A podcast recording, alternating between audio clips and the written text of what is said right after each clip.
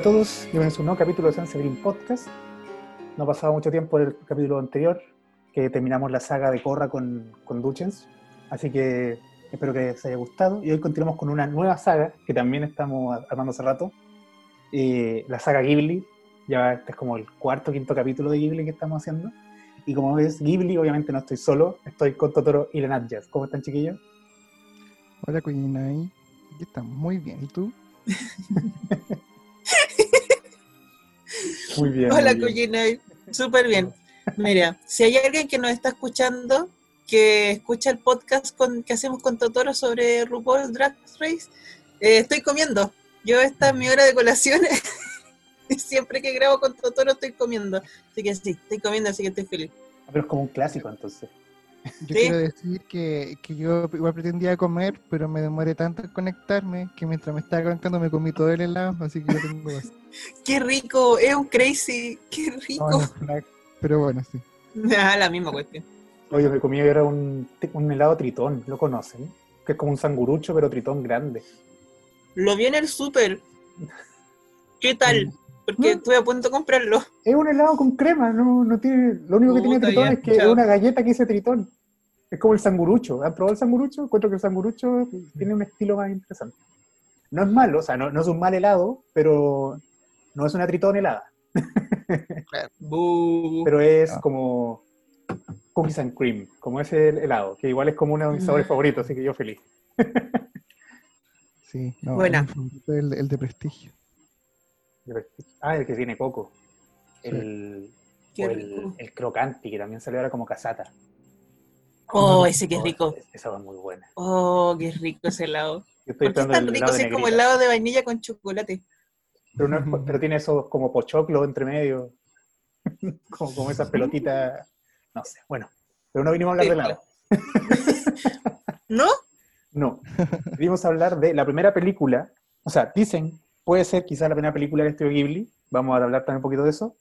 Pero venimos a hablar ahora en, en orden cronológico de Ghibli, así que vamos a partir en esta sesión con Náusica del Valle del Viento o en japonés, Kase no Tari no Náusica. Me encantaba que dijeran Náusica todo el rato. Sí, náusico. Náusico. Eh, ahora, esta película es del año 84, eh, un año antes de que se fundara eh, Ghibli. Por tanto, técnicamente hablando, no es del estudio. ¿Pero por qué se dice que es la primera del estudio Ghibli? Porque eh, esta película que salió con el estudio, lo tenía por acá, estudio, eh, si no me equivoco, Topcraft. Bueno, si lo Sí. encuentro bien, les digo bien. Eh, ah, Topcraft, efectivamente fue gracias a las ganancias de esta película que se pudo fundar Ghibli. Y, el, y como que el equipo que hizo esta película es el que después va a pasar casi íntegramente a Ghibli. Entonces Ghibli ahora como que se la apropió y es de ellos y está en su catálogo oficial y todo. Así que eh, la vamos a considerar también parte de, de, de- de Ghibli como la primera obra, por así decirlo. Aunque la primera técnicamente es la que hablamos la, la última vez, que El Castillo en el Cielo. Eh, así que bueno, eh, antes de comenzar el resumen típico, si no la han visto, veanla, está en Netflix, como todo el estudio Ghibli. Eh, es una película bastante bonita, yo no la he visto nunca. Eh, parte de este podcast, la gracia que tiene es que me obliga a ver películas de Ghibli y, y no- no- creo que una de las mejores obligaciones que hay es ver una película Ghibli.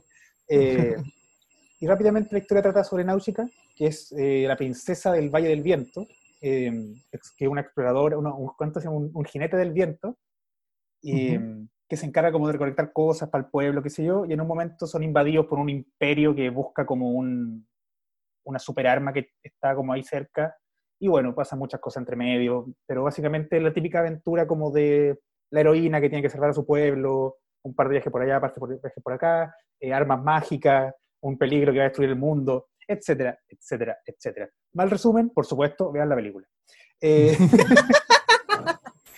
entonces, dicho eso, ni- nadie en esta grabación había visto la película antes de el viernes. Ayer. Así que eh, y este, estaba domingo, así que que se hagan una idea. Así que comen- comentemos. ¿Qué les pareció su primera visión de esta película? ¿Cómo fue su experiencia? ¿Cómo la vieron? ¿Qué les gustó? ¿Qué no les gustó? Ya, Toto, levantaste la mano. Dale nomás. Sí, sí, bueno, yo, yo quiero que decir que yo al día siguiente que grabamos el del Castillo en el Cielo, yo, yo empecé a ver Náusica. Empecé, porque después la, la- la detuve. La- yo el viernes me acordé y dije, ya voy a, voy a continuar. y la terminé hoy día. O sea, la, mayor parte la vi, la vi hoy día. Y encontré, bueno, obviamente buena, lo que siempre me, me maravilla y que todavía me gusta es los detalles de la animación, en partes que, que quizá no le merecen tanto, tanto desarrollo el argumento, pero que aún así gusta de ver. Pero yo creo que me, me pareció muy distinta a las otras que ya habíamos visto, porque aquí como que es otra paleta de colores, es otro paisaje, es algo como más desolador, eh, es como un ritmo un poquito más lento, diría yo, que las otras películas. Y eh, bueno, como todas las películas de Miyazaki, harto vehículo, harta guerra, eh, aunque en realidad quizás desde un punto de vista neutro, así como no a favor de nadie, y tomando en cuenta que quizás las consecuencias de una guerra nos llegan a todos. Pues, yo creo que eso es lo que, lo que por lo menos yo rescaté del, de la película. Uh Me gustó Caleta, mira. no sé cómo no la había, me da una rabia no haber visto antes esta película, porque la encontré tan buena, tiene tan buenos personajes, es hermosa, como siempre, no, esa cuestión no se discute nunca, yo creo. Eh, y creo que también es una película muy, muy, muy, muy Yaseki, especialmente también que está hecho con los mangas de él, pues si él era el autor de los mangas, entonces se nota su huella por todos lados, especialmente en la cuestión de las máquinas y este mensaje medio ecologista que se ve en todas sus películas, en todas sus obras. Así que es como que te explica todo, te, te funda muy bien lo que es Miyazaki como autor y también como de alguna manera director de esta compañía de esta compañía de animación, ¿cachai? Y encuentro que es súper bueno ver esta película, porque no solo te da todos esos como mini datitos entre medio, sino que también es muy buena. A mí me encantó. Sí, sí, estoy de acuerdo. Siento que me costó menos ver esta película, como que de verdad me pasó, se me pasó muy rápido verla. Eh, sí. Si bien el, el Castillo del Cielo me gustó, siento que me costó un poquito más como no ponerle pausa. como aguantarla, porque esta casi, dura casi dos horas igual, pues como una hora cuarenta. Sí, es larga. Sí, para la época es súper larga, entonces eh, en, eso tengo, o sea, me, me sumas a, a, a, lo que dicen, es, es muy entretenida. Eh, pero por otra parte, y aquí voy a estar de acuerdo con Totoros, la sentí un poco menos Ghibli que otras películas. Se nota que era previa al estudio y como una, digamos, como un discurso de estudio. Eh, me recordó eh, y, aquí no, no, quiero sonar como generalizador, pero me recordó como una película japonesa clásica, como, no sé, pensando como en películas japonesas que en verdad son de animación, pero no por eso son para niños, como, como esas películas que uno en los 90 pillaba y decía, oh, una película de bonitos, y no era, no era, y no era. oh, sí, era ¿cuántas veces pasó eso en el ISAT? Oh. o era como pillarse Evangelion de pronto y ver todos morir y chuta y uno con... Como ver Evangelion a las 6 de la tarde en televisión. Claro, es súper fuerte, pues trata de temas súper fuertes y siento que después de la tumba de la Luciérnaga, esto se lo, se lo comentaba a Nadia antes de partir, como eh, es la película sin que más muertes he visto como en cámara.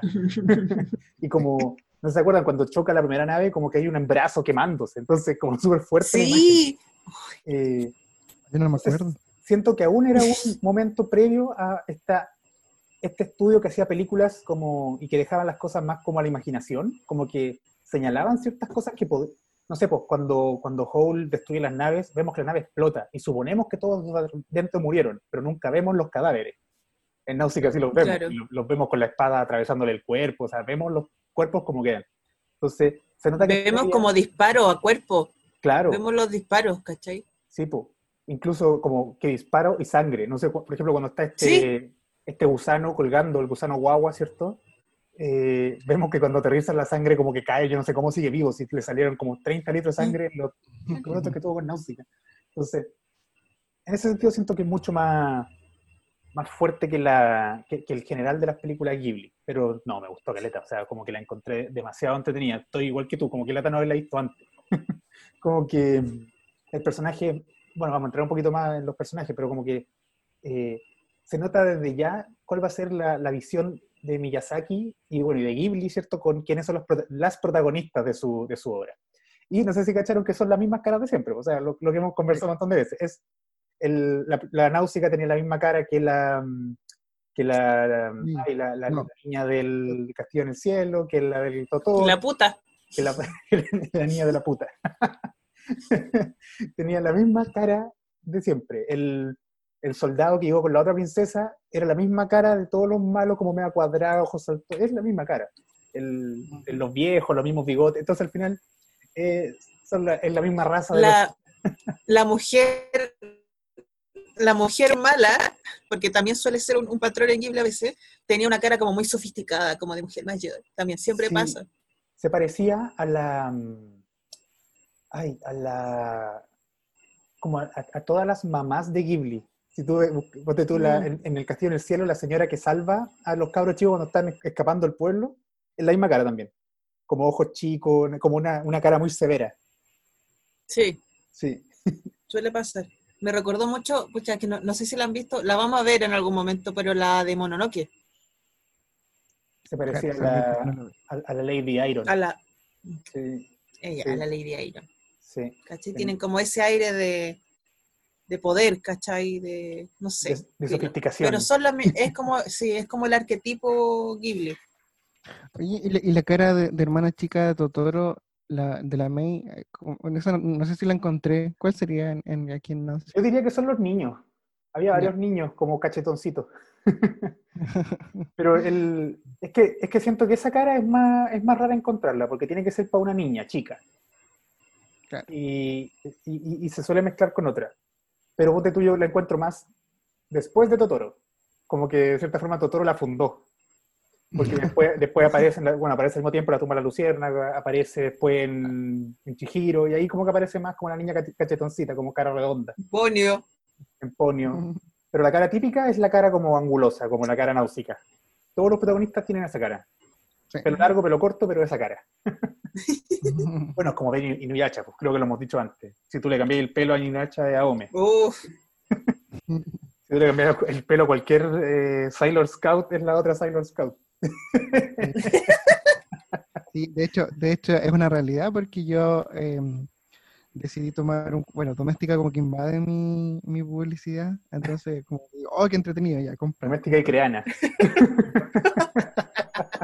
Uno de los cursos era creación de manga. Y efectivamente, pues, o sea, eh, los mangas como funcionan en base a arquetipos, o sea, como te, da- te dan el molde, y si no fuera porque cada personaje tiene un peinado distinto, serían todos iguales.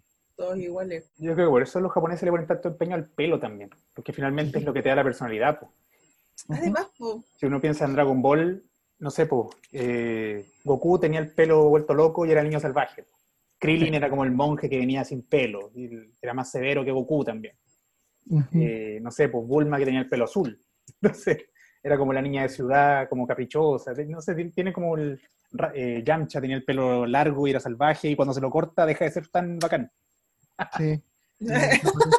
Sí, De hecho, me da mucha pena lo que le pasó a Yamcha, pero eso podría ser. eso es otro, es otro No, capítulo. Ese es otro tema. Pobre Yamcha. Sí.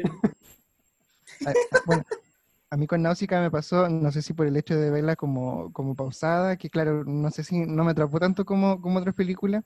Incluso puedo decir que hay partes que no entendí. Yo creo que hay partes que si usted las comenta, yo creo que voy a decir, ¿en serio pasó eso?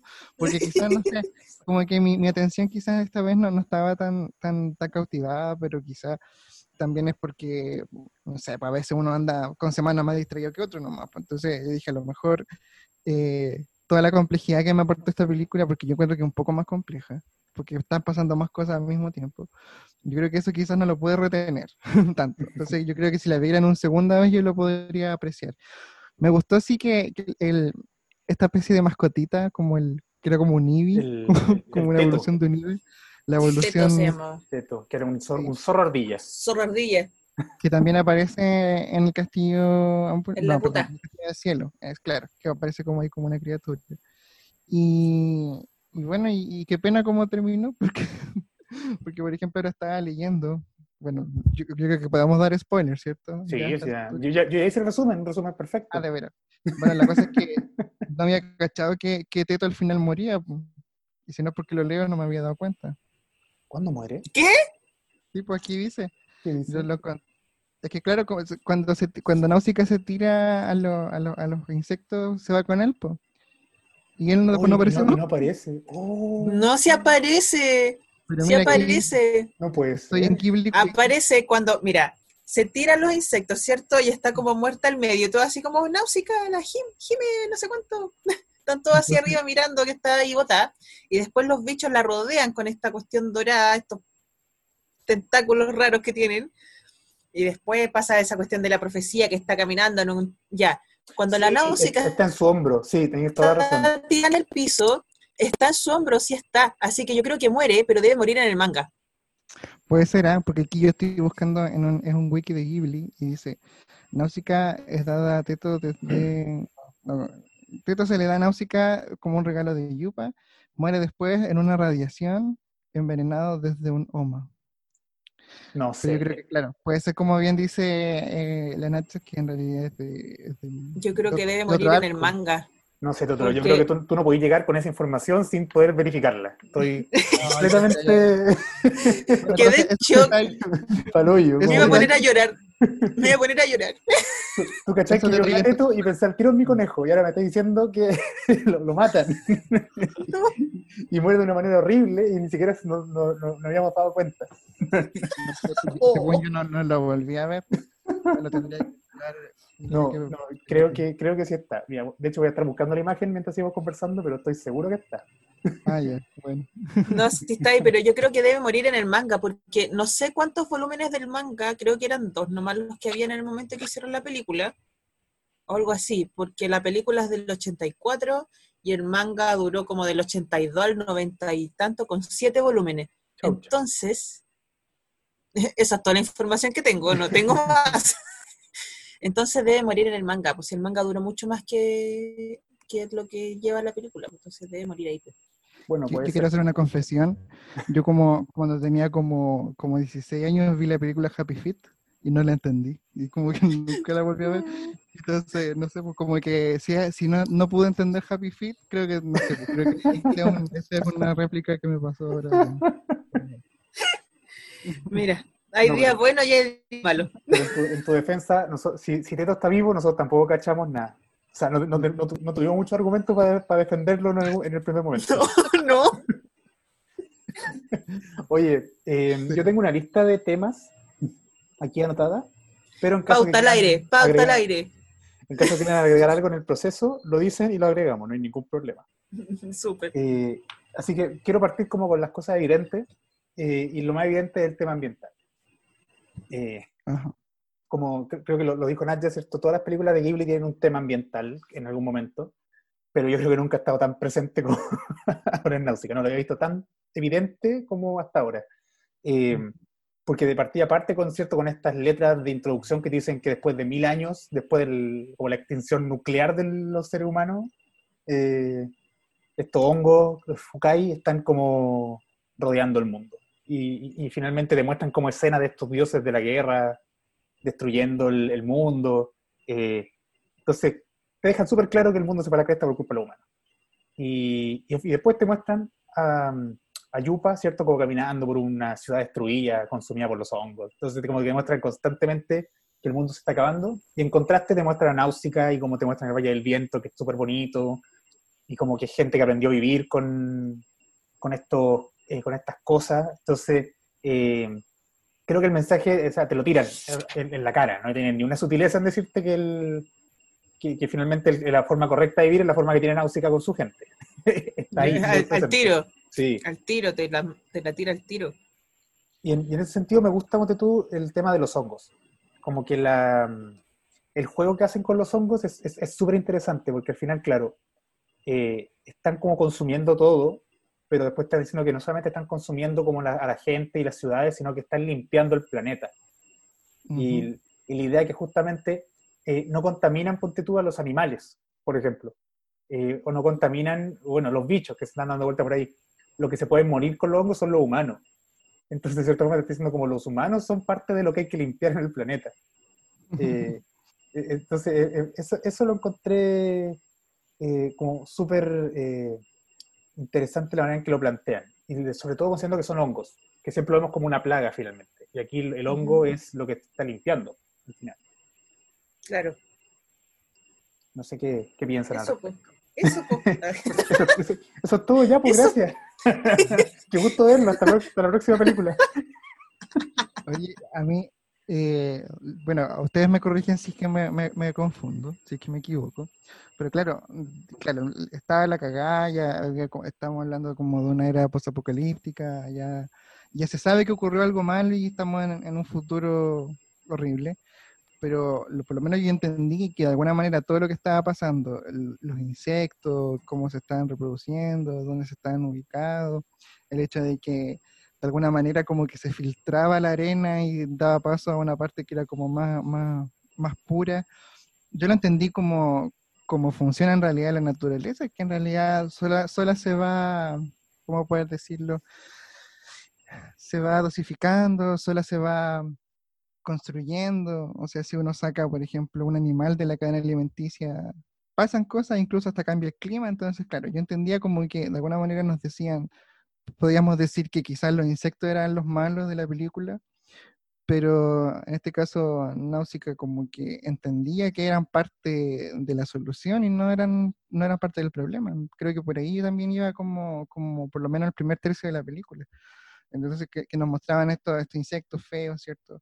Un mundo que me recordó mucho a, Metroid otra vez, que, bueno, creo que ya lo había dicho, que una especie de Samus, ¿cierto? Con un mundo, con, incluso hasta la, la paleta de color se parece y, Metroid también tiene muchos insectos, muchos, muchos monstruos basados en insectos.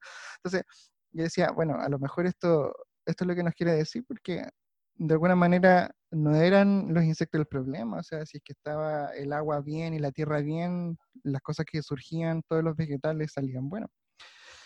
Y bueno, y cuando empecé a ver la película y dije, oh, esto me recuerda a algo, dije yo. Y claro, me acordé cuando una amiga me contó de un libro que estaba leyendo, en donde no había agua y la gente como que, como que todo giraba en torno a la sociedad alrededor de buscando agua, que es un libro que se llama Dune, Duna. Y justamente le estaba leyendo que es una de las de la, de la influencias de Miyazaki para esta película. Así que dije, bien, bien. Por, por lo menos mi- si mi atención no funcionó bien, mi memoria sigue en esta película. Y se viene la nueva Dune, a propósito. Sí, nueva Dune. Salió el trailer, creo, se ve bueno. Pero es que- película. Eh, película. sí, pues película, Sí, Que la, la, la, la original es cuando, como del 80. parece, y creo que es súper mala. Yo no Eso sé ni la escuchaba. novela ni he visto la película, pero No, yo tampoco, olvídalo. Tiene, tiene como mil y tantas páginas, creo que es gigante. sí, no, Filo. no gracias. Pero sí, tenéis toda la razón. Yo, o sea, ubico Dune porque como que por lo mismo, por las películas, qué sé yo, por las referencias, pero tienes toda la razón, pues tiene mucho, claramente una influencia para, para el mundo de, de Náusica. ¿Cachai? Yo creo que mm, lo que, eh, como decía Cuyinei delante, ah, se ve al tiro que claramente el mundo no está apto, no es apto para humanos. ¿Cachai? como que todas las otras criaturas dentro de este, del bosque Fukai están en sus salsas, están felices. ¿cachai? Y creo que también lo que se ve al tiro desde los primeros momentos de la película es cómo está el valle, ¿cachai? La, eh, el hogar de Náusica aprendieron a vivir, a cómo vivir con el Fukai al lado, ¿cachai? Ellos saben que solo pueden vivir en el valle porque el valle, por los vientos, ¿cachai? Por los vientos de- del océano, como dice la Obaba, parece que se llama la viejita, Mm. la, la sabia. Eh, tenemos todo súper fresco porque ya dijimos que la vimos recién. Eh, dijo que, dice que por los vientos del océano a ellos no los ataca tanto como estas esporas que lanza el Fukai al, al expandirse, ¿cachai?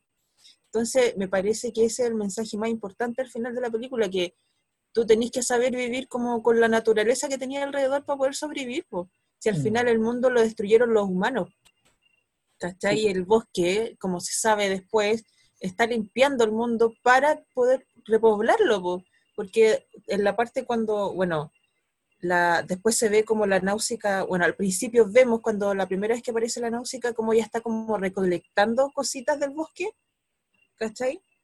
Y después vemos que ella tiene como un laboratorio secreto en su castillo eh, y tiene plantas del Fukai que supuestamente son tóxicas y las tiene y no le hacen nada porque ella descubrió que está tan contaminado el mundo arriba, ¿cachai? la tierra, que, claro, pues las plantas son tóxicas, pues.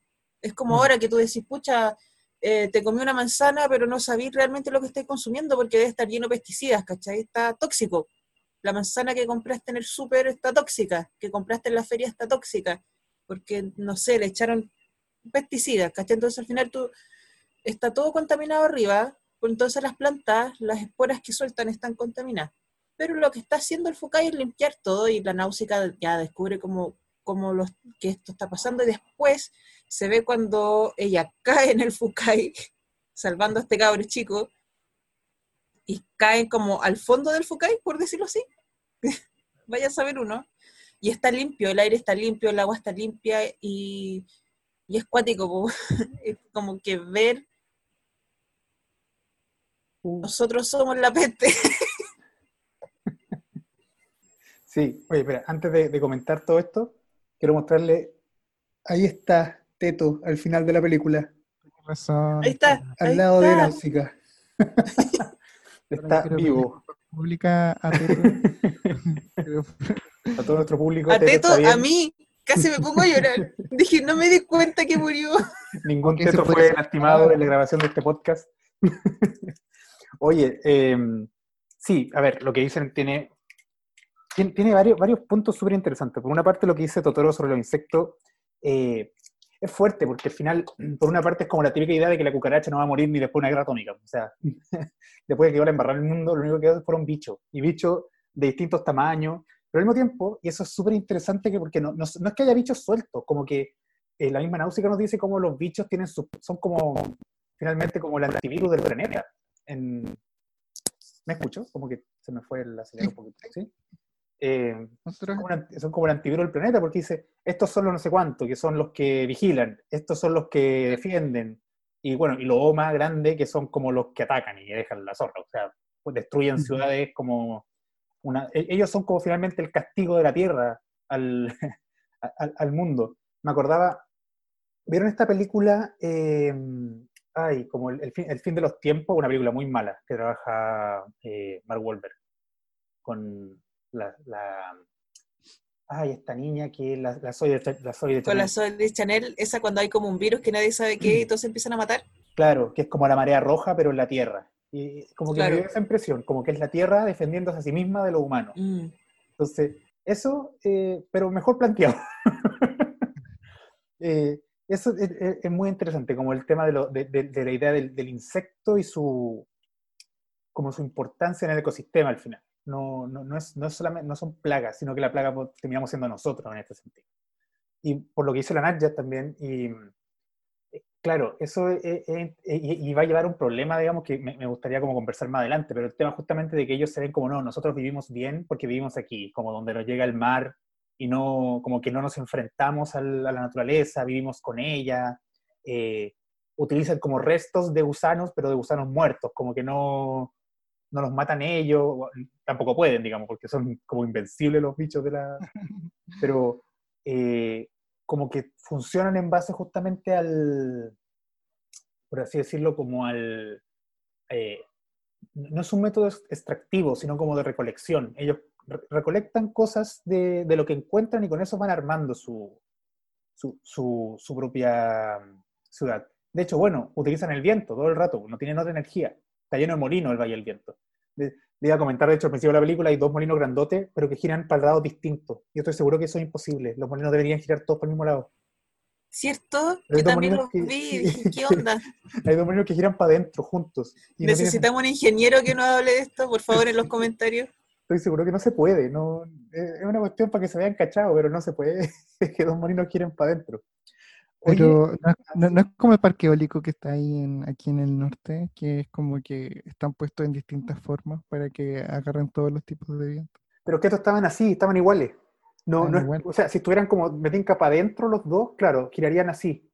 O Mm. así, pero estaban así, como la- yo hago la forma y la gente está escuchando esto, pero Eso Sí. mismo estaba pensando. dos molinos mirando para adelante. Entonces, al final giran para lados distintos, pero no tiene ningún sentido que giren para lados distintos. Claro. Sí, bueno, a lo mejor un error. Y el, sobre eso mismo eh, es es- es súper interesante el hecho de que justamente, eh, y tomando la idea del laboratorio, ¿cierto? Aprenden, eh, Náusica nos muestra un, como la idea del progreso en, en- en dos visiones súper distintas. Por un lado está, ¿cierto?, la idea del, de- del progreso como de este, de, este imperio, ¿cierto? El, el imperio de, eh, ay, lo tenía por acá, Tormequia, que es como un imperio militar y, y como ultra te- tecnologizado, pero justamente por una carrera armamentística, ¿cierto? Que tiene con otro estado. Pero por otro lado está Náusica, que también tiene su propia, como su propio progreso. De hecho, dice, voy a llevarle este ojo de Oma a los artesanos para que hagan, qué sé yo, un escudo o algo, no sé. Eran como bacán esos ojos porque no se rompían con nada. Em, para que hagan algo y yo voy a como, ella tiene su laboratorio, ¿cachai? Que investiga, pero como que no interviene, como que crean a partir de lo que hay, pero no, no intentan como explotar más allá. Es como un progreso respetuoso, por así decirlo, como eh, convivir con lo que hay, sin, sin, sin, sin exigirle más de. eh, de hecho, por ejemplo, lo- en un momento un viejo dice, como ustedes usan fuego para destruir el bosque, nosotros también, pero menos. Como que hay un mensaje de, Claro. claro, el humano no puede no intervenir en la naturaleza, pero hay, hay niveles de intervención, como en los que se puede eh, estar o no estar. Sí, yo, yo encuentro igual que la mayor señal de esta convivencia, ¿cachai? Con el, con el Fukai al, al final es cómo la náusica sabe tratar a los bichos. Mm. Ella sabe, eh, especialmente a los Homu, ¿cachai? Que son estas criaturas gigantes. Si no han visto, si alguien no ha visto la película, los Homu son unos bichos gigantescos. Imagínense esos como camiones que siempre salen en las fotos como de las mineras, que sale alguien muy chiquitito al lado.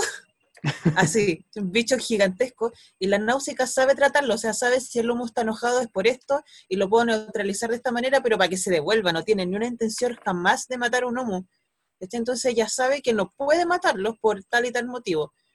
Y en general también es parte de- del personaje de Náusica como, diría yo, pacifista que es, que no Mm. ande matando bichos porque sí, ¿cachai? Por mucho de que sean peligrosos para su gente, para su pueblo, ¿cachai? Para ella misma, eh, nunca, nunca va para matar a los bichos, pues, a ninguno, ni, ni a los más chicos ni a los homos gigantes. Encuentro que esa es una señal súper clara de convivencia con el medio. Que sabéis que no podía hacerlo porque estos bichos, claro, a ti te hacen mal, pero pucha, a la tierra no, po. Y tú bebías la tierra, tenéis que, tenéis que salvar todo al final. Sí, y el, pero también ahí hay un tema que, claro, por una parte no, no los puede matar, porque literalmente no los puede matar. Son como tanque la wea, o sea, no, le, le dispararon con todo lo que tenían y no le hicieron nada. Pero cuando, por ejemplo, pudo matar al, al, al homo, al homo bebé, no lo hizo tampoco. Eh, Claro. Lo salvó, de hecho, ni siquiera es que no lo matara, lo e- evitó que muriera. Eh, y justamente ahí está como el...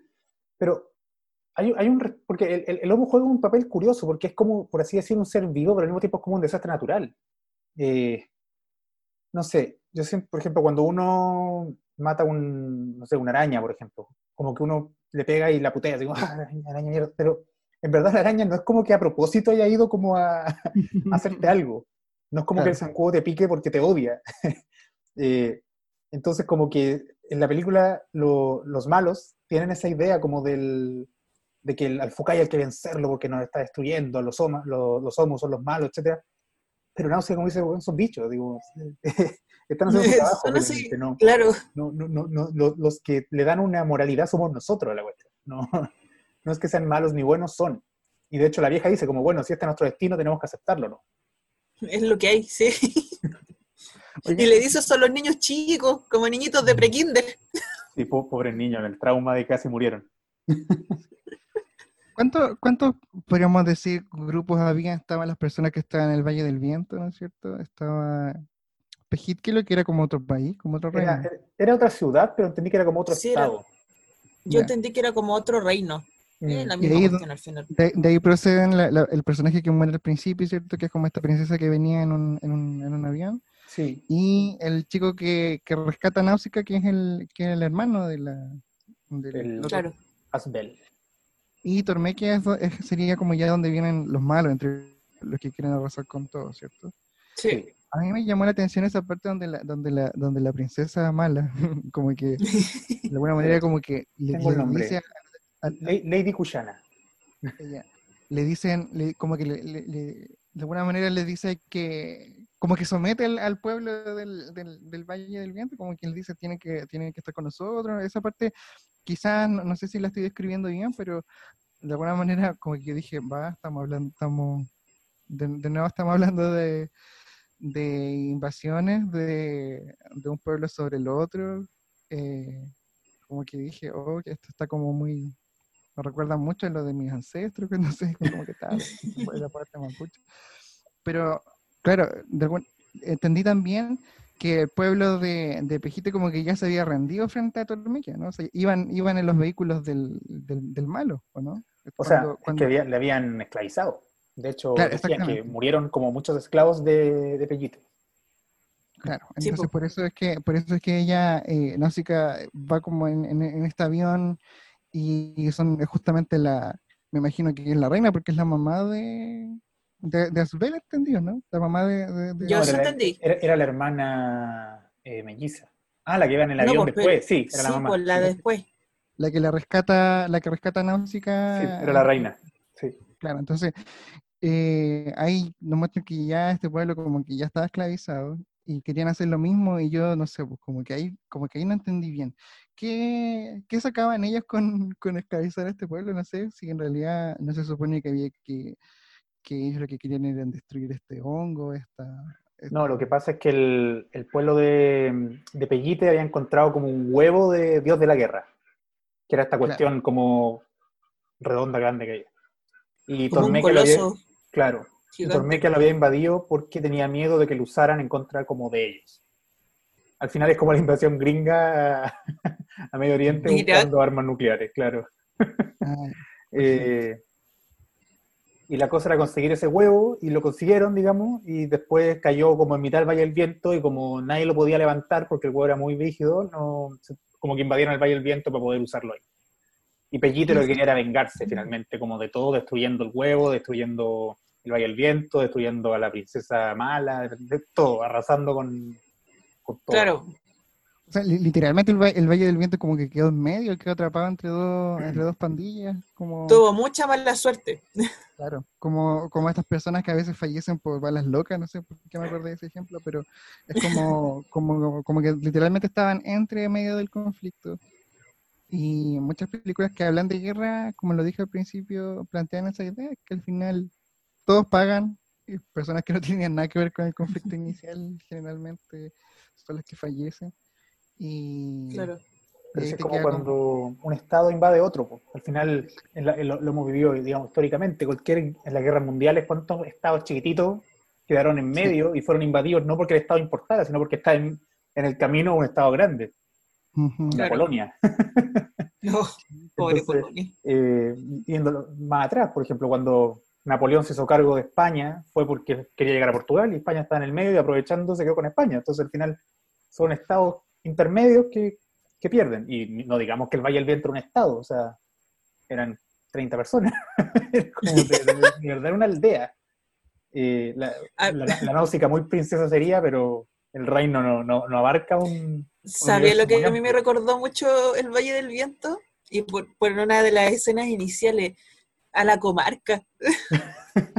porque Yupa, el maestro de la náusica, era muy Gandalf cuando llegó. Así como, llegó el maestro Yupa, maestro, póngale nombre a mi bebé para que tenga buena suerte. Era muy Gandalf. Para mí el Valle del Viento era la, la comarca. De hecho, pasa como por un túnel y es como cuando Frodo recibe a Gandalf llegando al, a la aldea. Bueno, creo que el Señor de los Anillos también era una de las tantas inspiraciones. Lo habré leído por ahí. Más? sí. Eh, sí, sí, tenía, tiene referencias del Señor de la ¿Viste? Entonces Yupa era Gandalf, yo tenía razón. Oye, sobre eso mismo, eh, o sea, no sobre el Señor del Anillo, pero sobre el, la, la, misma idea del, del Valle del Viento. No sé si les pasó a ustedes, pero en un momento de la película dicen como cuando se le empieza a quemar los lo árboles porque se le llenaron de hongo. Dicen como, eh, nunca debieron haber venido como ustedes que vinieron al valle a contaminarlo, básicamente como odiando a los extranjeros que llegan al valle. Porque, claro, claro en la película, particularmente, efectivamente, los extranjeros llegaron con toda la mugre de, eh, de la de los hongos y trayéndolo a la guerra, etcétera, etcétera. Pero yo no podía evitar hacer la, la asociación con Japón, pensando que Japón finalmente es una isla y que hasta el día de hoy tiene un tema con el extranjero bastante interesante, porque por una parte, por el sistema económico japonés, ama como los tratos extranjeros, pero por otro lado no le gusta mucho que el extranjero va- vaya tanto a Japón. Me acuerdo un, un amigo que fue a Japón hace poco, me contaba que mm, hay bares, ponte tú, que son, eh, prohíben la entrada de extranjeros. Eh, y, y no la prohíben técnicamente porque sean como xenófobos ni nada parecido, porque lo odian porque les da paja aprender otro idioma, como para explicarle al extranjero qué es lo que venden. Entonces Mm, ponen eh, no extranjeros, estoy como en inglés, lo único que dice en inglés. Y entonces si tú entras como que te, tira, te echan, ¿cachai? Como que se, se, ¿cuánto es? Se permiten el, se, se reservan el derecho de admisión a esos locales. Y, y es porque, o sea, por una parte aprender el idioma, pero ahí tengo una sensación de que Japón, también por los siglos que estuvo cerrado el mundo, todavía mantiene cierta como, como eh, desconfianza a lo, a lo extranjero. Y cuando hablo de lo extranjero, hablo de lo occidental particularmente. Como que tiene ahí un, un tema de sentirse superiores a y por tanto despreciar y, ver como con, a veces con un poco con desprecio lo que viene de fuera, que es lo que pasaba en la película. Eh, volviendo a lo que ya dije, como ustedes usan eh, mucho fuego, nosotros menos, pero igual usan fuego, ¿cachai? Como que se sentían superiores moralmente, siendo que usaban igual las mismas herramientas. Eh. Como que se sentía que su camino era el real, el correcto, sin saber en verdad qué había pasado con el resto de los pueblos. O sea, no tienen ni idea por qué Tormequia finalmente era un superestado militar, a lo mejor necesitó serlo. No, lo estaban juzgando de su visión de un pueblo perdido en un valle que da hacia el, hacia el mar, que es súper fácil también decir como no, deberían vivir como nosotros, cuando también tienen las condiciones ambientales perfectas para vivir como quieren. Claro, y después hacer pijamas con su. con su. Para después hacer pijamas con el, con el pueblo derrotado, este, como el pueblo Telna. Qué horror.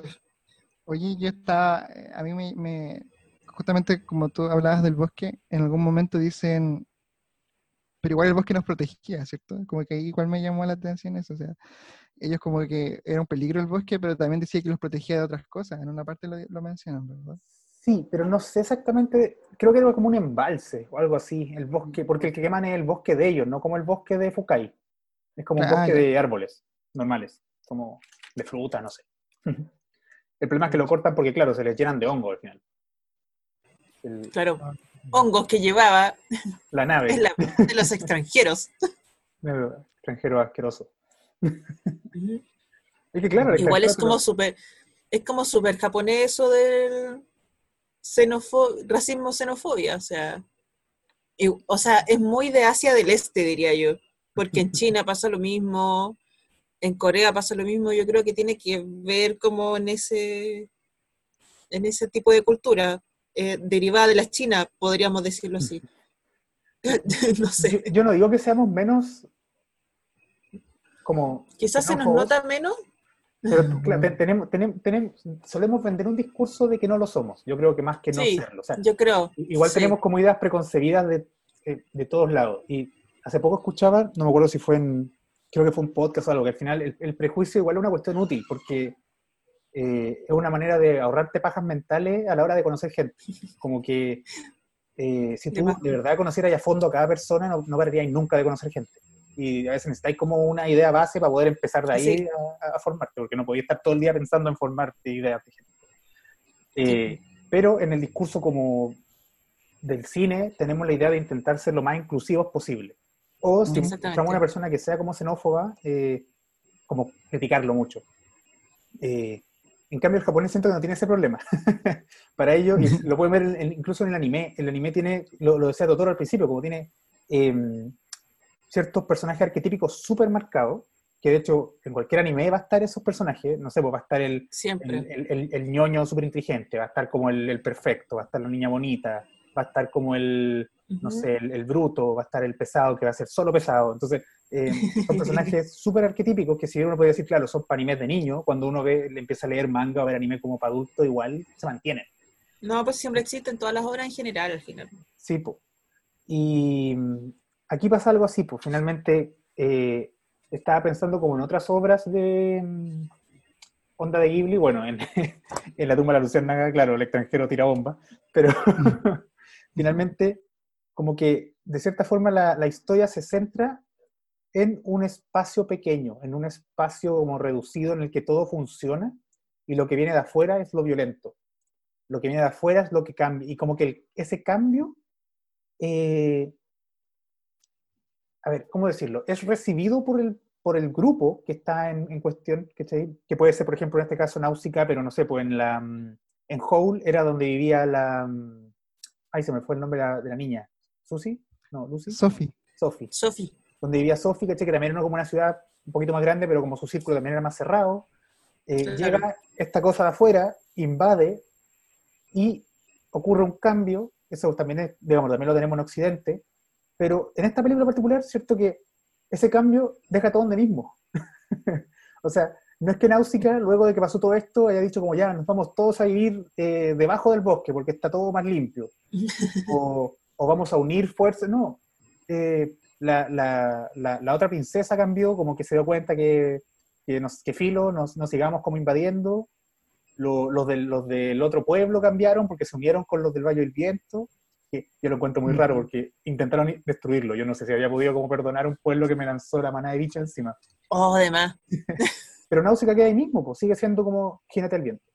Y Claro, qui- quizás no, no, no, no los perdonas, pero tienes que convivir de todas maneras. O sea, cuando, cuando, cuando en algún momento el pueblo mapuche pudo estar en relativa paz con los, con los españoles. O sea, no solamente fue todo guerra como pensamos, sino que hubo obviamente también intercambio de artesanía, de cultura. Obviamente que hubo eh, procreación entre un pueblo y otro. Entonces, después, es como que cuando a veces decimos, eh, eh, claro, fue un periodo de guerra, pero en realidad no es que los 365 días del año era guerra, sino que también había otro tipo de, de, de relaciones interpersonales. Yo creo que, claro, quizás no perdonas al pueblo que te invadió, pero de alguna forma tienes que vivir con él.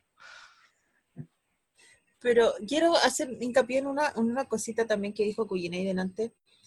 Esa cuestión de que, claro, o sea, el Valle del Viento vivía súper bien en armonía con el medio, porque ellos en sí no tenían problemas con el Fucai, con este bosque venenoso. En cambio, los otros pueblos sí, po. si por eso el Yupa andaba dando vuelta viendo los otros pueblos, como el Yupa vio como en el mundo el Fucai se expandía y extinguía ciudades enteras.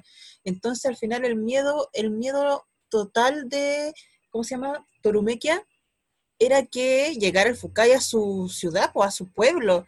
Miedo que no sentía el valle. Entonces, al final, también se veía un poco, yo creo, la falta de, de entendimiento, de comunicación entre un pueblo y otro. ¿Cachai? El valle nunca va a entender, el Valle del Viento nunca va a entender el miedo real al Fucai porque a ellos no lo afectaba en sí, como a los otros que estaban para el otro lado. po. Puede ser eso igual, que por eso se formen conflictos y por eso al final, ¿cómo se llamaba el pueblo del cabro chico? eh, eh, Pellite, quizás como ellos Peyote. sí entendieron, sí, eh, sí tuvieron ese periodo de comunicación de ver como que, ¿sabéis qué? El bosque no, no es tan malo, ya nuestra ciudad fue, tratemos de vivir de otra forma, ¿cachai? Y ahí quizás sí hubo una comunicación y por eso hubo perdón, entre comillas, o sea, no- al final no sabemos muy bien qué pasó en, en la película, por lo menos no sabemos qué pasaba entre los dos pueblos, pero sí hubo una convivencia total, en cambio los de Turumequia nunca nunca se dieron el tiempo tampoco de ver, oye, ¿por qué ellos están tan bien? Quizás podamos hacer lo mismo. ¿Cachai? No, quizás ese era el conflicto final. Pues. Sí, es que, es que a eso iba, ¿cierto? La, como decís tú, la idea de, es súper fácil para el Valle del Viento decir como, oye, pero si podemos convivir con ellos, cuando en verdad eran 30 personas que vivían al lado del mar, ¿cachai? Cuando Tor- en cambio Tormequia era como un imperio o algo así, como gigante, y quizás donde un viven imperio también, gigante. Claro, y quizás donde viven y no tienen como defensas naturales, como sería el mar o cosas por el estilo contra los hongos, y, y no, no, no hay tantas orillas como poder- para que todos vivan en la orilla del mar. po. Entonces, eh, en ese sentido, eh, no sé, pues, con- constantemente repiten como vamos a recuperar el mundo del hombre, vamos a recuperar el mundo del hombre. Pues, el- siento que hay dos formas de ver el mundo que están constantemente en- ahí- ahí en enfrentamiento, y es que la película nos pinta demasiado malos a los de Tormequia, porque también, bueno, llegan como matando, dirigido al tiro, que también, e, eso sí, no, claro, ahí la, ahí la embarraron un poquito, pero el, tampoco es como que música se pare a pensar también, como, porque, a ver, yo siempre tengo un problema con estos personajes como heroicos que se niegan a matar hasta el final, porque ya, o sea, nadie anda pensando como ya, este lo mato, este también, no, no, no así no funciona pero como que a veces eh, se, se, se, centran tanto en su, en su propia como moralidad que terminan dejando que cosas peores pasen, porque ellos no quieren como mancharse al respecto. Eh, en ese sentido, igual Náusica es más frigia porque se tira de pecho a las balas, pues no, como con, para evitar que más gente muera, se tira con los brazos abiertos a que le disparen. O sea, también, también iba como a pelear con los humanos, o sea, era pues. full amiga de los animalitos, pero le atacaron el, castillo y sale para mano a matar a los, a los locos. Y, y los mató a todos. Por ahí no. Pero, no era, que no, era tan pacifista. Y... Pensé que no le gustaba, no le gustaba. esa de ella. Sí. Claro. Sí. justamente lo que iba es como el hecho de que eh, intentan como imponer su moral o su forma de ver el mundo al resto, que también lo estaba haciendo el otro grupo. O sea, ambos grupos intentan hacerlo. Sí, Sí. Pero la película nos pinta como que la moral del Valle del Viento es la mejor. Eh, mm. Efectivamente, cuando uno como que intenta ver como de lejos, dice, claro, o sea, lógicamente hay que dejar que el bosque se arregle. Pero nosotros nunca supimos cómo era el resto del mundo. No tenemos idea si los otros quizás están urgidos porque su ciudad se está convirtiendo. Eh, pero hay dos personajes súper interesantes que tienen de hecho que ver, tienen el mismo pedazo de cuerpo afectado la, la, princesa, ponte tú que le falta una mano, que dice, ¿cierto? Como, ay, eso te lo hizo un, un como un omu, ¿qué onda? Sí, no, y mi cuerpo está como más palollo, como que está llena de, de Cuando dijo eso, yo dije, esta persona es un robot abajo. Eh, eh, debajo de esta capa gigante es un robot, esta no es persona, y después cuando no tiene la capa gigante era una mujer normal con pata palo. sí, pero no sabemos bueno, ella lo dijo, el hombre que se casa con ella va, a descubrir el resto. Pero por otra parte estaba el viejo, que tiene como la... ¿Se acuerdan que tenía como la mano con, eh, como con pelota? Porque se, estaba contaminando ah, ya. Dice como, sí, eh, en, como en, seis meses voy a ser de piedra, pero en verdad como que a la princesa le gusta mi mano, porque dice que son manos de... Como que, por un lado, es un pueblo que se niega a aceptar ser superado por la naturaleza, y otro pueblo que acepta completamente que la naturaleza está por sobre ellos y que a ellos solo les toca aceptarlo. Eh, y, no tienen miedo a eso. O sea, tienen miedo a morir, por supuesto. Cuando llegan con los gusanos tienen miedo a que los maten. Pero no tienen miedo a morir por causa de vivir en el planeta que viven. Son como dos formas distintas de ver el mundo. Que por eso va a entrar en conflicto finalmente. Eh, yo sigo pensando que la náusea tiene razón, pero me molesta que nos vendan como el hecho de que eh, es la razón absoluta, sin considerar a los dos pueblos que quizás qué problemas tenían. Eso. Caso cerrado.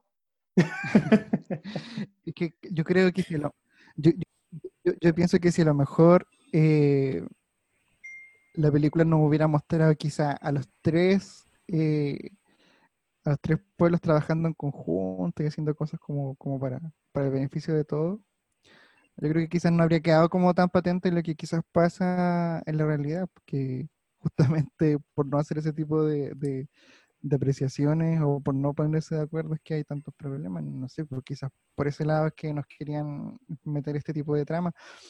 Y bueno, también muchas veces casi todas las series juegan, series, películas, todos juegan con el tema de, de, es como una mezcla entre, o una batalla entre la, ética utilitarista y la categórica, pues, o sea, como ya, ¿vas a hacer aquello que, le beneficie a la mayor cantidad de personas o vas a hacer aquello que, no, categóricamente está bien o mal según tu ética? Entonces, como que también, claro, o sea, la náusica mató a varios hueones, no, sé si no sé si habrá servido de mucho, pero claro, después cuando se niega a matar, yo creo que es por algo más categórico. O sea, quizás a lo mejor lo hubiera beneficiado a más personas y así hubiera sido utilitarista, pero eh, claro, como que en realidad nos, tratan de, de, dibujar cómo es eh, la visión del mundo que tiene ella, que en todo caso es el, el, personaje principal. Mm. Sí. Sí, me quedé sin palabras. Que yo digo nos dejado en silencio. Sí, es que por ahí va el de hoy. La película Sí, completa un discurso desde Náusica. Lo que, digamos, tiene sentido porque la película se llama así. Pero, pero claro, ¿Puedo hablar, ¿Puedo hablar de un detalle estúpido?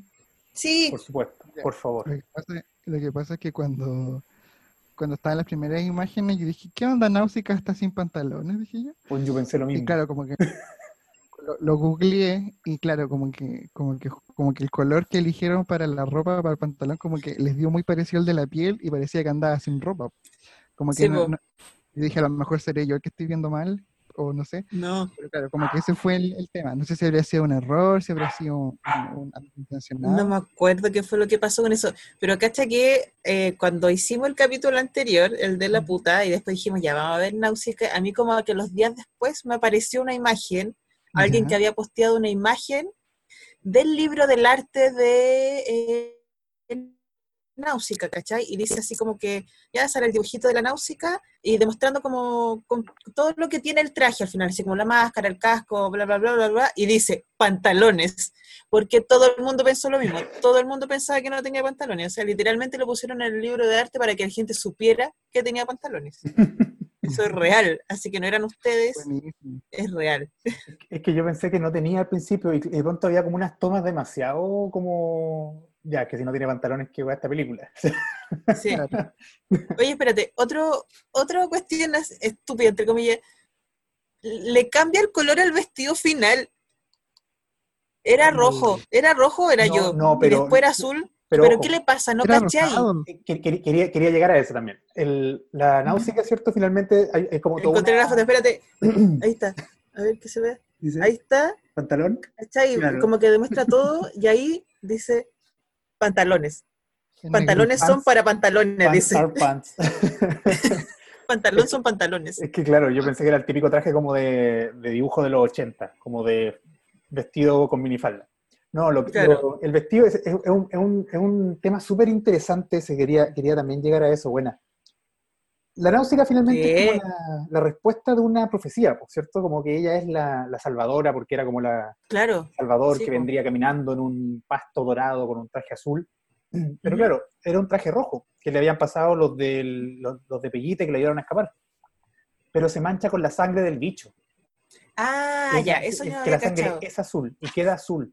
Entonces, Ah, eh, no sé si será a propósito, no tengo idea, pero me, me, me, me tinca mucho la idea de que justamente el traje se tiñe con la sangre del, del animal que está tratando de salvar. el- O sea, claro. el, el- el Salvador se, llamémoslo como un bautizo de sangre, que como que eh, nace cuando se sacrifica a sí misma por este bicho, porque no solamente aguanta como sus heridas con sangre, sino que además mete la pata en el ácido para salvarlo. Sí, po. Y, y finalmente la razón por la que camina en este río dorado es porque eh, casi la matan, y como que con los tentáculos la sanan, pero casi muere po. porque la, la balearon por salvar al bicho, metió la pata en el ácido, fue atropellada por esta manada de, de que, donde murió Teto y después no murió Teto. Entonces, eh, como que ese, es el, el- el- el teñido del vestido es como muy simbólico al hecho de que justamente se convirtiera en el, en, en- en En el, el- en el Salvador. Salvador. Claro. Bueno, que es otro tema, y ahí es lo que volvía, lo que mencionaba al principio, como esta idea de finalmente el rol protagónico que tienen las mujeres en el mundo Ghibli. Eh, y, y que viene un poco a subvertir esta idea de que tiene que haber un salvador y no una salvadora en este caso. Eh, el, el- como que el, el niño protagonista, que sería el, cabro chico este que solo la, la embarra, que se llamaba... eh, Asbel. Asbel. eh, no, o sea, está ahí, ayuda, es como... Está. está. Ba- Bacán. No, ni, si- ni siquiera sirve como interés romántico, o sea, es... No, no alcanza, ni siquiera alcanza. Por suerte. Había más interés romántico entre los niños de la puta que entre Asbel y Náusica. Suena tan mal esa película. Por eso lo sigo diciendo. Tiene su encanto. Sí. Eh, claro, o sea, aparte que se hubieran, se hubieran enamorado en los 20 minutos que estuvieron juntos, no habría tenido mucho sentido. Imposible. imposible. Eh, y es como, ay, me, me encanta esa frase de, de te lo resumo así nomás, como que no importa que el mundo se esté destruyendo, siempre hay tiempo para el amor heterosexual. No, sí. No, el pueblo está en peligro, vienen los bichos, hay hongos que nos van a matar, no, no hay tiempo para amor heterosexual. Entonces, eh, es muy potente la imagen de Náusica como, como, como heroína, como salvadora, como, como imagen como mesiánica casi de, de este mundo que viene a... Por eso también me llama la atención que al final de la película como que no nos muestran un cambio, como que se quede ahí en la, en la aldea. Yo de verdad pensé que la, Claro. la- la parte final de la película iba a ser llevarse al pueblo como a, a debajo de la tierra y como que le iba a decir al resto de la- del mundo como a, al, al- al- al otro imperio y a todos que se fueran todos debajo de la tierra porque se podía vivir mejor o algo por el estilo. Tenía como esa idea. Mm. Sí, yo también pensé que se iban a ir como al, al submundo, por decirlo así. Cuando termina la película, los créditos nos muestran algunas imágenes que nos podrían hacer pensar qué es lo que pasó después, pero tampoco queda tan claro. O sea, como que como que veía a todos agarrando sus cuestiones y, yéndose, más que nada. agarrando la ficha. O sea, claro, se ve que los de Torumequia se están ya para la casa, al parecer. Y los otros se quedan como en el valle, pues lo muestran a todos haciendo como un bosque nuevo y todo, entre medio de los del bosque quemado, pero eso sería todo. Sí, Y, ah, se ve también como al- en, la, en la última imagen que se ve, se ve como lo que yo entendí era este submundo debajo del Fukai que está como el casco parece de la náusica y está creciendo una plantita verde. Sí. Eso se ve, esta es la última imagen de la película. Así Sí. que se da a entender de que al fin, al parecer se, se viene todo bien. Pero, y no estoy seguro, pero diría que esa plantita sale de una de las semillas que llevó la, la náusica, de esa semilla Ah, la mala. No estoy seguro. ah, de veras, de esa. De más, pues puede ser. entonces, Ya, en este podcast influencia. nosotros decimos que sí. Oye, Según este podcast, sí. Y no estoy seguro, pero yo creo que después esa misma plantita es la que, la que encuentra Wally en la película de Pixar. Mira, ¿sabéis qué? En este podcast lo decimos que es canon. Eso es canon. El universo, el universo unificado del podcast. El, el universo unificado de San Severin Podcast dice que es canon. Oye, hay- había otro, otra cosa que igual, mientras buscaba lo de los pantalones de Náusica, encontré algo que igual me llamó la atención, que, que incluso Miyazaki es el que hace, lo hace notar en una entrevista, que le pregunta él al entrevistador. eh, los pechos de Náusica son bastante grandes, ¿no cree? Y el entrevistador dice que sí, entre risas. Miyazaki respondía, no es solo para que ella pueda dar de mamar a sus hijos o para acostarse con el chico que ella elija, son también para cuando abrace a los ancianos que están muriendo en el castillo.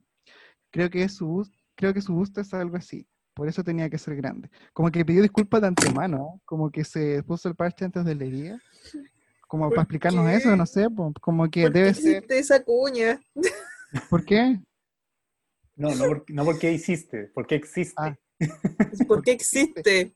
¿Por qué existe Yo creo esa que cuña? porque tal y, tal, tal y como nos llamó la atención que parece que está Náusica sin pantalones, yo creo que quizás muchas personas quizás eh, se dieron cuenta de eso y, y les llamó la atención, creo yo, no sé. Ahora, bueno, estoy, viendo justamente unas imágenes y yo creo que él se refiere al manga. Eh, ¿Sí? de- En, en- en el manga, eh, Pareciera ser más... sí, más eh, pechugona, como que en el anime es, un es una- es un personaje anime común. No, que- Pareciera... Sí, po. pero Pero ¿saben creo? Normal.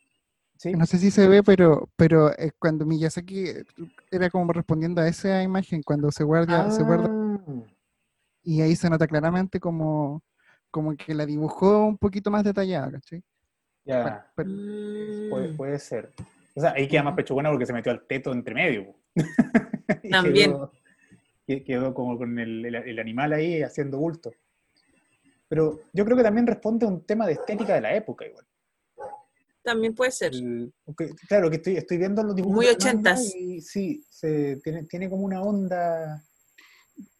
Claro, o sea, Sí. de- de- de- es que sí, porque tenemos distintas, porque claro, a lo mejor en la época, se, no sé si es contemporáneo de, de Toriyama, pero claro, como que hay cosas como que quizás como más exuberantes, como que ya te quieren vender una imagen así como más, más, más sexualizada, pero no es algo que estemos acostumbrados a ver en Miyazaki, yo creo que quizás por eso se adelantó al, a la pregunta y se hizo la pregunta el mismo, entonces, Es que puede ser, es que Miyazaki usualmente usa niños más chicos de protagonistas.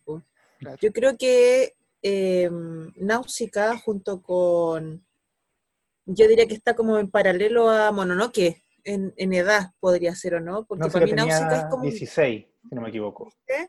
la Mononoke igual anda por ahí, po, Mm, ¿cachai? En, en cambio todos los otros protagonistas que se ven en las películas más, más conocidas son cabros chicos, po. claro, la de.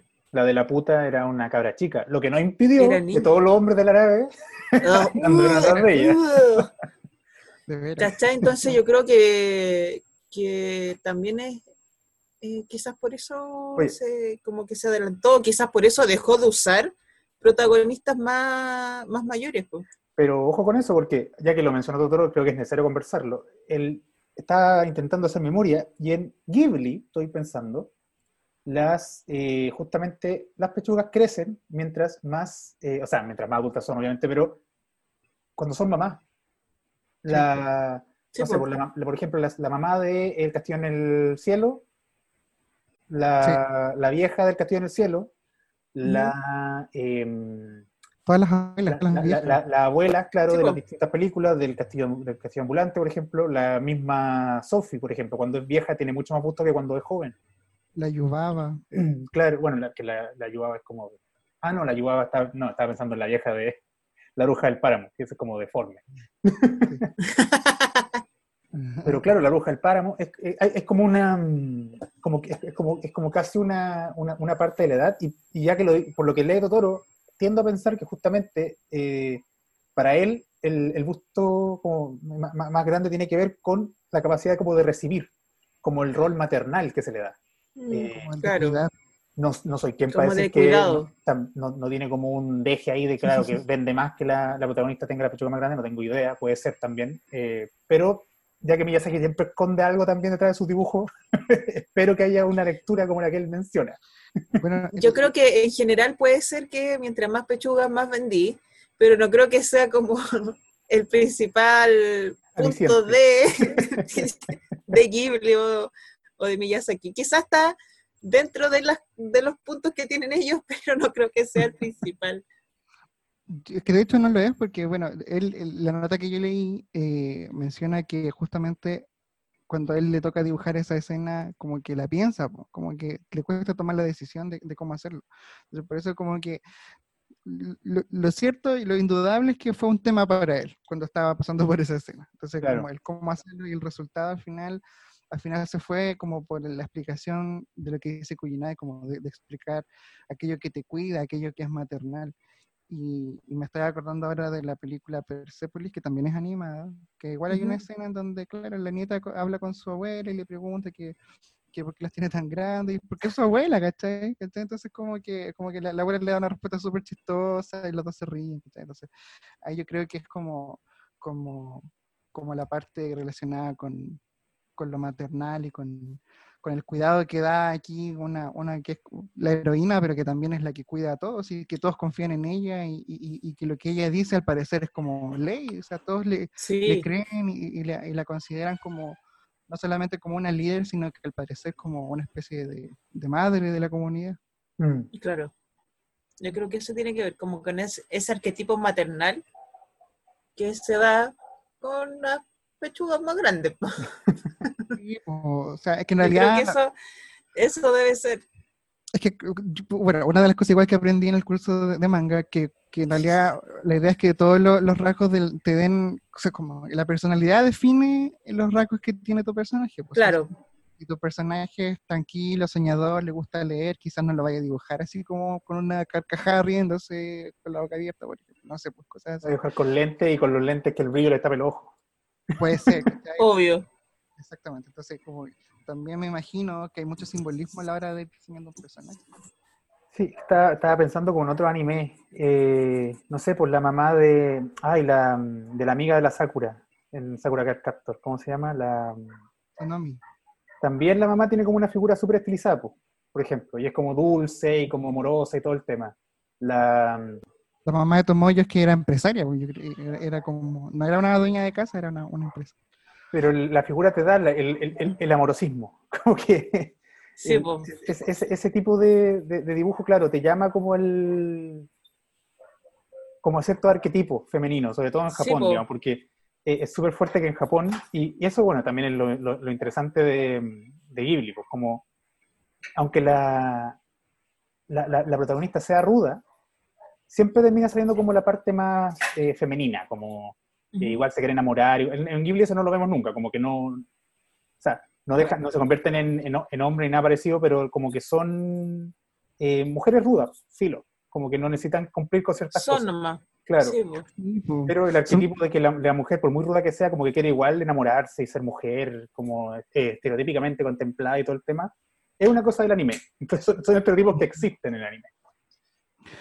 Es que en realidad los personajes no tienen por qué cumplir con ningún parámetro en realidad. Yo creo que eso es lo bacán de Ghibli, que los personajes no tienen por qué, eso es lo que uno esperó cuando empezó a ver la película.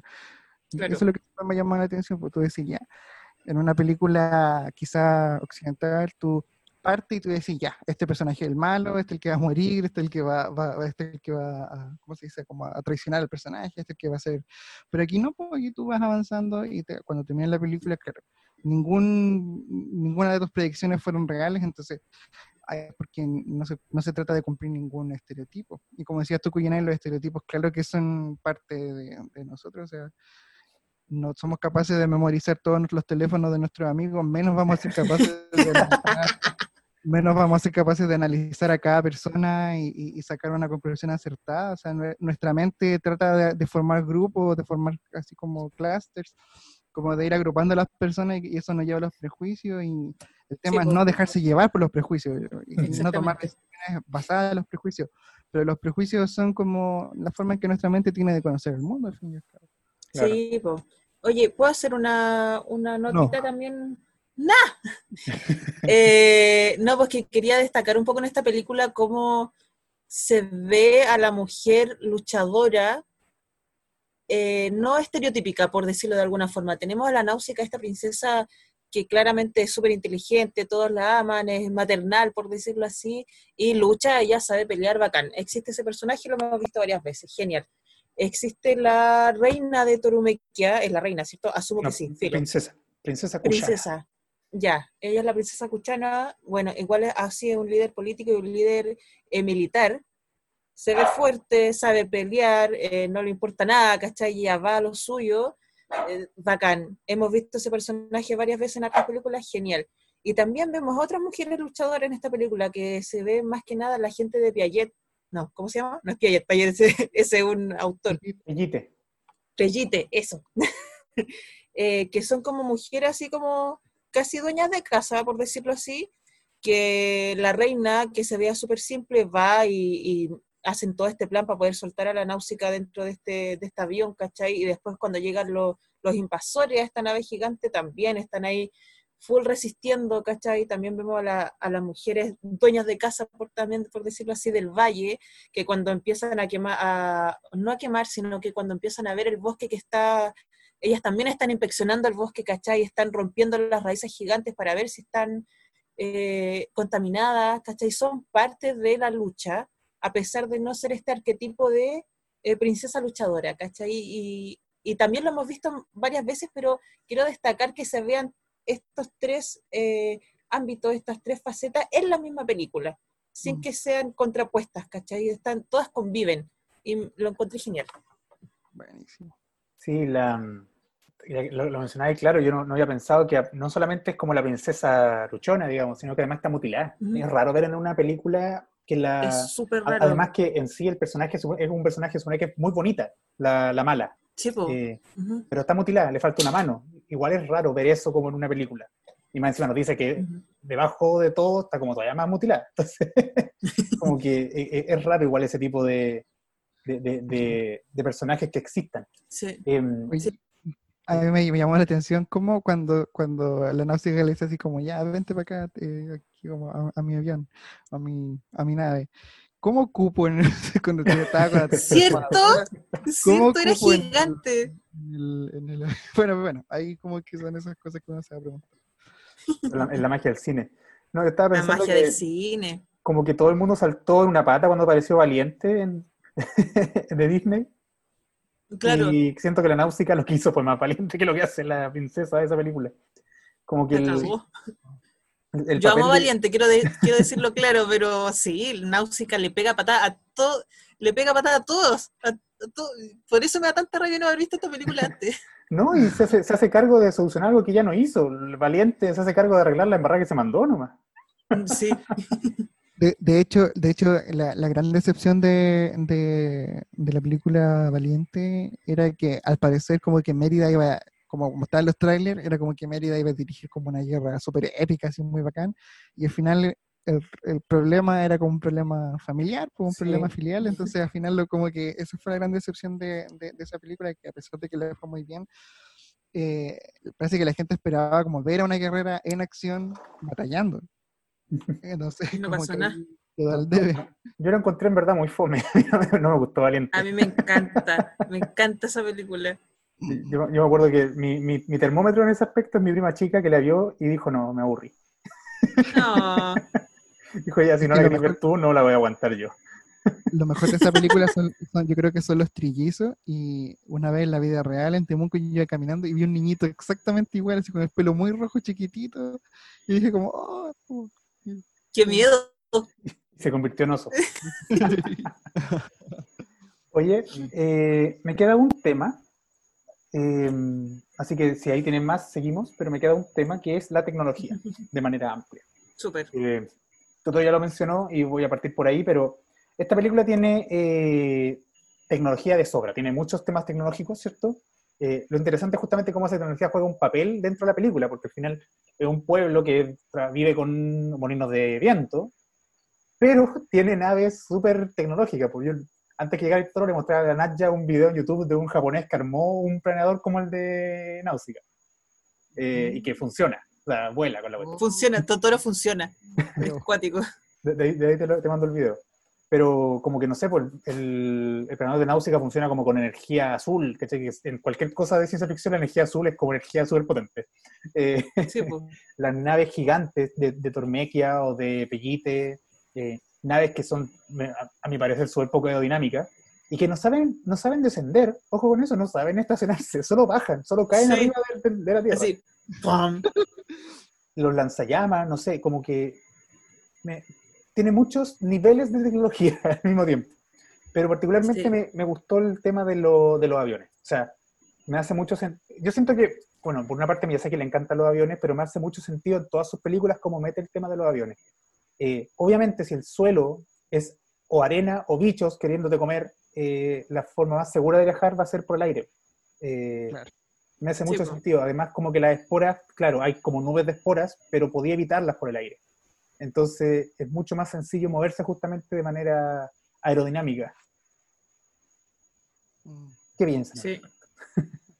Yo pienso que es que nuevamente estamos viendo todo esto de, la, de, la, de las naves, o sea, en todo momento, unas naves que son como anacrónicas, como que parecieran antiguas, pero son modernas, pero son antiguas y siguen pareciendo modernas, y, y- y que tienen varios mecanismos, puertas que tú decís, pero ¿dónde estaban? Como que de repente se te cae un poco la, la aerodinámica, pero de, de- igual, igual uno entiende la coherencia que hay detrás de, de todos los vehículos que aparecen, pues, o sea, que de un vehículo grande salga uno más pequeño, que lo, lo, lo- lo- usen también, que al parecer resulta el tema de, pasar de un paisaje a otro, que como que hay como una cultura en los tres pueblos de, de, de aviones, de, de- naves que van en el viento, entonces creo que eso es como una parte de las que tú asumes de la película de, antemano, o nadie te explica que, que la cuestión es así, pero aún así tú ya lo comprendes que es una parte importante de la trama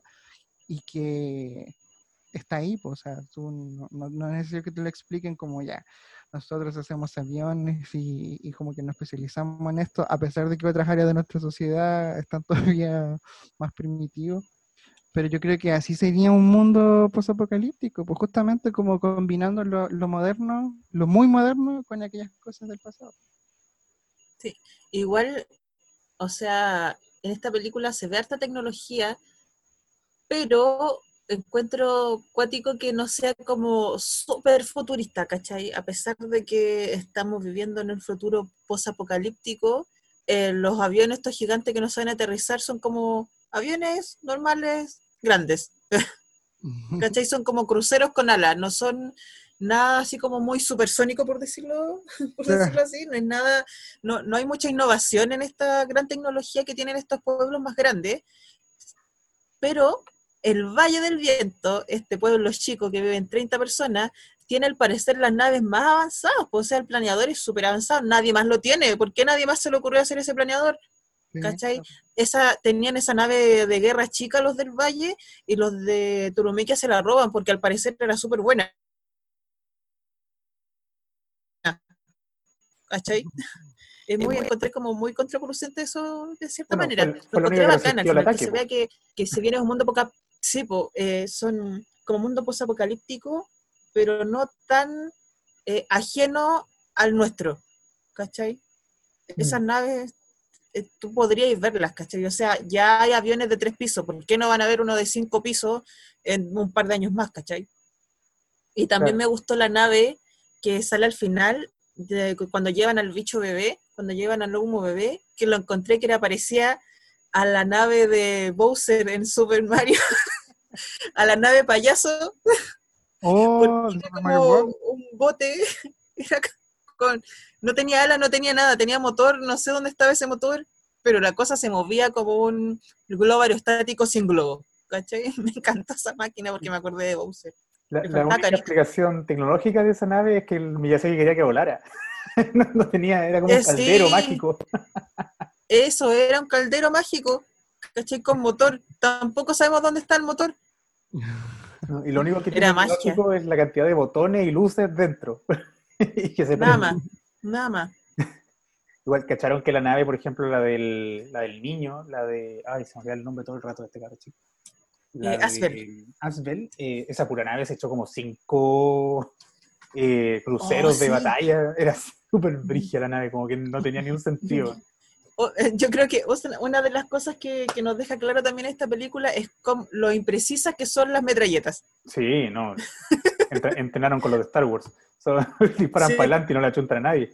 Eh, pero otro, otro, otro tema tecnológico, y quizá de- me parece de los más interesantes en el sentido de que no nos hablan más de eso, pero los dioses de la guerra a mí me impactaron caleta, como que me gustaría poder saber qué son esas cuestiones. Yo, a lo mejor en el manga cuenta más, porque igual leí que el- el- el- la película está súper resumida, o sea, como que Sí, deja muchas cosas fuera por cuestiones lógicas, pero me gustaría saber más de los dioses de la guerra, porque son estos como Eva gigantes, que de hecho estuve cachando que el, el creador de Evangelion, que se va el nombre, participó de la producción de Náusica, de la película. Entonces, Ah, sí, pues, de no me Sí, extrañaría pues él que trabajaba con Miyazaki. no, no me extrañaría que tuviera una inspiración ahí con, con estos personajes. Pero Sí, pues estos dioses de la guerra los vemos dos veces al final. pues, en los créditos iniciales, que se ven como figuras grandes, nomás no, no les vemos detalles, se ven casi como sombras gigantes for- con forma humana. Claro. Y después al final, pues, cuando sale este mutante como derritiéndose. derritiéndose, y dije, yo dije, ¿cómo? Qué, qué cuático. Esos pobres niños del Valle del Viento, pobre gente, yo no sé cómo habrán crecido esos niñitos. traumatizados paloyo. Bueno, o sea, en realidad los vemos en otras partes de la película, pero eran como los huesos de estas cuestiones que el, el bosque creció entre medio de, eso, Sí, po. de los restos Pero de... en, pero en un momento, cuando está como derretido, se parte por la mitad, pues, y poco menos las entrañas vuelan Sí. del No, sí, es súper fuerte la imagen. Pero claro, como que sabemos que fueron los, como los que destruyeron el mundo, por lo que explican. O sea, deben tener por lo menos mil años de vida, o sea, de, de haber existido. Sabemos que quedó uno y sabemos que están los huesos de- repartidos por... Por el Fukai. por- por- claro, lo que nos lleva también a pensar que, claro, son, son armas, lo- por lo que entendemos como que fueron creados por los humanos igual, pero son como armas biológicas, porque finalmente igual hay que criarlo, como que igual están vivos. Sí, eh, Son Evas, ya. Miedo. Son, son muy parecidos a los robots de, de la puta, de hecho, pero Mm, en, en versión sí. gigante. En versión asquerosa. De hecho, yo pensaba, yo creo que se podría hacer como una línea de tiempo aquí, que una fue primero que la otra, y que quizás la puta viene como, es, es como la, la continuación de Náusica, un momento que el hombre volvió al cielo, no sé, hay, eh, y quizás Náusica fue la primera reina de la puta. Sería igual Sí, entre- náusica científica. cre- náusica hizo la puta. En este Claro. podcast decimos que es canon. Voy a hacer un sello con que, que hay. canon. Ay. Ya, se me acabó la pauta, chiquillo. ¿Tienen algún otro dato freak? ¿Algo que más que quieran comentar de la película? ¿Totoro? Eh, datos freak no tengo más. Lo, lo- lo que traje eran como, como lo único que alcanzo a encontrar. Lo, de- lo de Dion, yo creo que voy a leer ese libro. Eh, me- me Creo que es una saga. como- Son como Sí. ¿Es cuatro una cinco saga, no libros. es un libro solo? Creo que está Dune, Dune el regreso, Dune la venganza, Dune el contraataque. No, es como los hijos de Dune, Dune destino final, Dune esta es la última hora sí, Dune final final. No, son como creo que cinco la voy a libros. porque al parecer está en formato como para leerla en, en la Kindle, pero ahora estoy leyendo Ah, Sherlock. Debe estar pirata en todos la lados. saga de consíguetela por ahí. ¿La ¿Eso saga de qué? ¿Tan pirata? De Sherlock. Está leyendo Sherlock. Mm. Oye, yo quiero leer Sherlock Holmes, sobre todo ahora que va a salir la nueva película de... O ya salió la nueva ¿La de película la hermana de, la, chica? de la Millie Bobby ¿De la Brown. hermana chica? Hoy no cacho, no sé nada. de película. Sí, pues en Netflix. Netflix. ¿Es, ¿Es serio o es película? Creo que es película. Y están demandados por los descendientes de, de Conan Doyle. ¿En serio? Sí, pero un- es una demanda súper estúpida, como que no van a ganar por ningún lado. Sher- no, pues Sherlock todavía no, o sea, Conan Doyle todavía no es como su obra, todavía no es de... Sí, po. El- mira, que la, demanda es Público, siguiente, ¿no? como que hasta el 1923, todas las obras Sí. que son previas a 1923 son públicas. Entonces hay una parte importante de Sherlock po. que ya es pública. Pero al parecer, los rasgos psicológicos que muestra Sherlock Holmes en la serie, o sea, en la película, no Son de son posteriores, como son del Mm, 23 hasta el es 27, que todavía son derechos de autor de los descendientes. Pero en Pero verdad, ¿cuánto, como- sal- ¿cuánto saldrá Sherlock en la película? no, y, y- y el tema de los rasgos psicológicos, como ya hasta el 23 están libres, entonces yo voy a crear mi Sherlock con esos derechos de autor que, y, y le creo mis rasgos psicológicos que son muy parecidos al otro, pero bueno, son rasgos psicológicos, ¿cómo me vaya a juzgar? No sé. eh, Sí. Encuentro que una demanda muy tonta más que nada para aparecer en los diarios los descendientes de Conan. De más. Pero, pero bueno. Ya pues chiquillo, entonces, antes de partir y dejar avisado ya que nuestra próxima película tiene que ser eh, Kiki Delivery Service, Me encanta esa película. eh, que todos la vimos ya parece. Entonces no hay excusa esta vez. Vamos a, Pero a tengo que verla de nuevo. Hace mucho De hecho, yo la vi en la red. Yo la vi en el. Disney Channel. Hace 20 años habrá sido. muchos, muchos años. Bueno, desde el 89, claro, puede ser. Eh, porque bueno, ya hicimos la tumba de las luciérnagas, que no pienso verla de nuevo en la vida.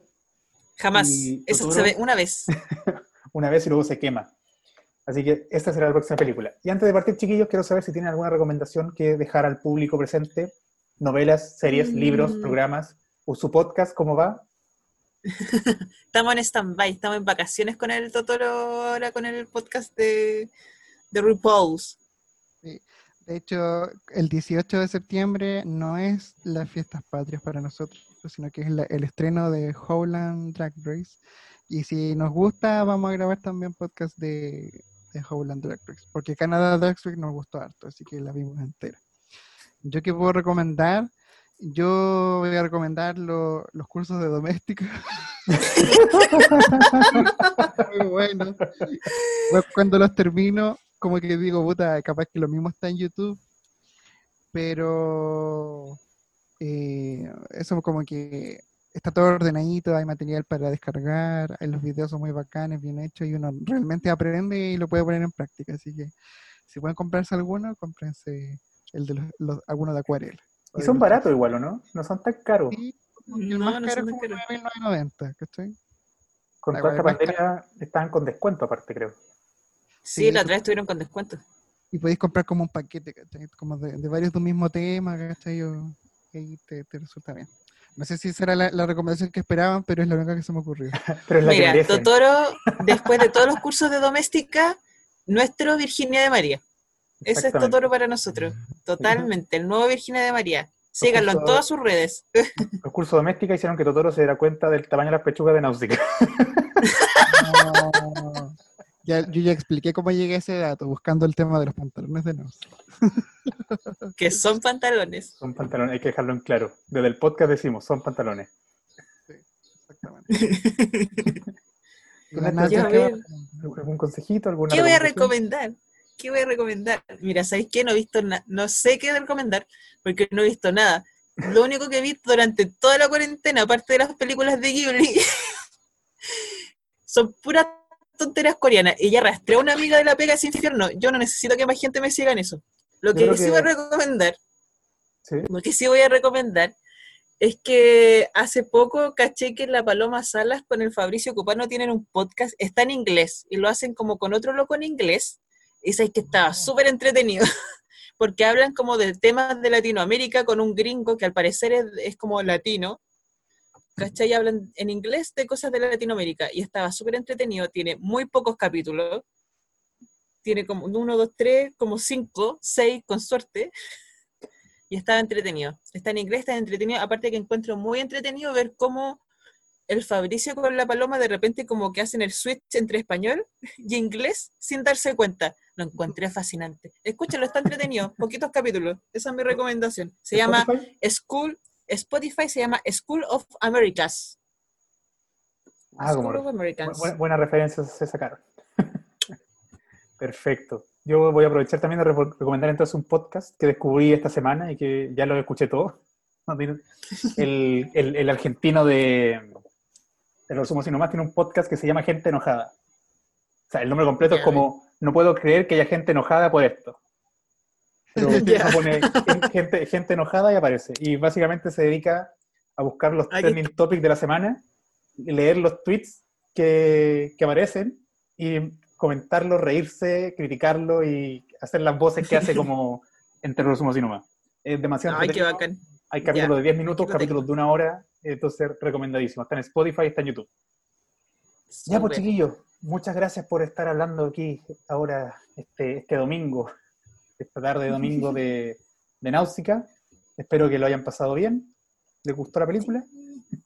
Sí. Me encanta esta película. Véanla, todos véanla, véanla, véanla, véanla al tiro. Yo como que ahora me acordé de una recomendación me- mejor que de haber dicho. Ya, dale, dale, dale, dale. En Amazon Prime vean Malcolm. Yo creo que se explica por sí solo. Oh, Se sí. puede ver en orden y se puede ver eh, completa, ver el final y todo eso. Así que yo la estoy viendo por segunda vez, pero ahora en inglés. Porque el doblaje es muy bueno también. Eso. Hay, hay un final alternativo de Breaking Bad que tiene que, ver- que cruza con Malcolm. Si no lo han visto, véanlo. Muy bueno. Sí, exactamente. Eso también lo vi y eh, muy, muy bueno, muy entretenido. Perfecto. Entonces, de nuevo, chiquillos, muchas gracias por todo. Y a los que nos están escuchando, esto fue otro Salsa Green Podcast. Adiós. Adiós.